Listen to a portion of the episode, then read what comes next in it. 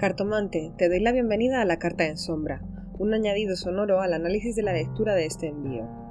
La carta en sombra es la carta que está al final del mazo, lo que está cubierto por capas y capas de realidad y que por tanto no podemos detectar.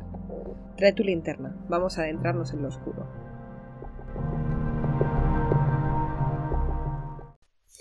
Quiero empezar con una fe de ratas.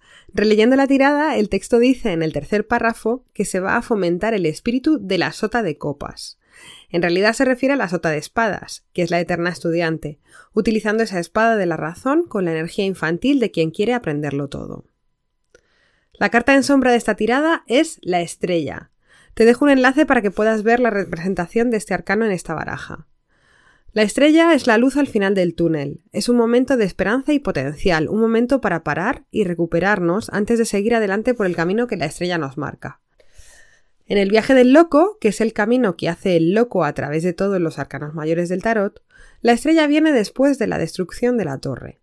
La torre tira abajo todo lo que no debería estar ahí. Es doloroso, pero necesario.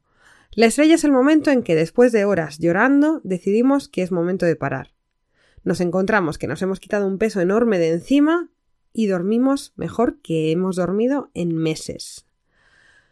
Mi símil cinematográfico favorito de un momento estrella está en la película de la historia interminable. Ojo spoiler, ¿eh? aunque la peli es de 1984, o sea que ya has tenido tiempo para verla. La nada se está apoderando de fantasía, la torre de marfil se está destruyendo, la emperatriz infantil pide a Bastian que le dé un nombre desesperada. Y Bastian se lo da, pero tarda demasiado. Cuando lo hace, aparecen él y la emperatriz infantil, que ahora es la hija de la luna, solos en la oscuridad. Ella tiene un grano de arena de fantasía en la mano, es lo único que queda. Y cuando él pregunta que qué puede hacer para reconstruir fantasía, ella contesta lo que quieras. Esta es la potencia de la estrella. No el hecho de crear fantasía, sino el momento justo anterior, en el que solo tenemos nuestra esencia y todo es posible, donde lo único que tenemos que hacer es recuperarnos y conectar con nuestra intuición para que ella nos diga cuál es el siguiente paso. Por tanto, en esta tirada, lo que yace debajo de todas las capas de realidad es la esperanza de lo que está por llegar.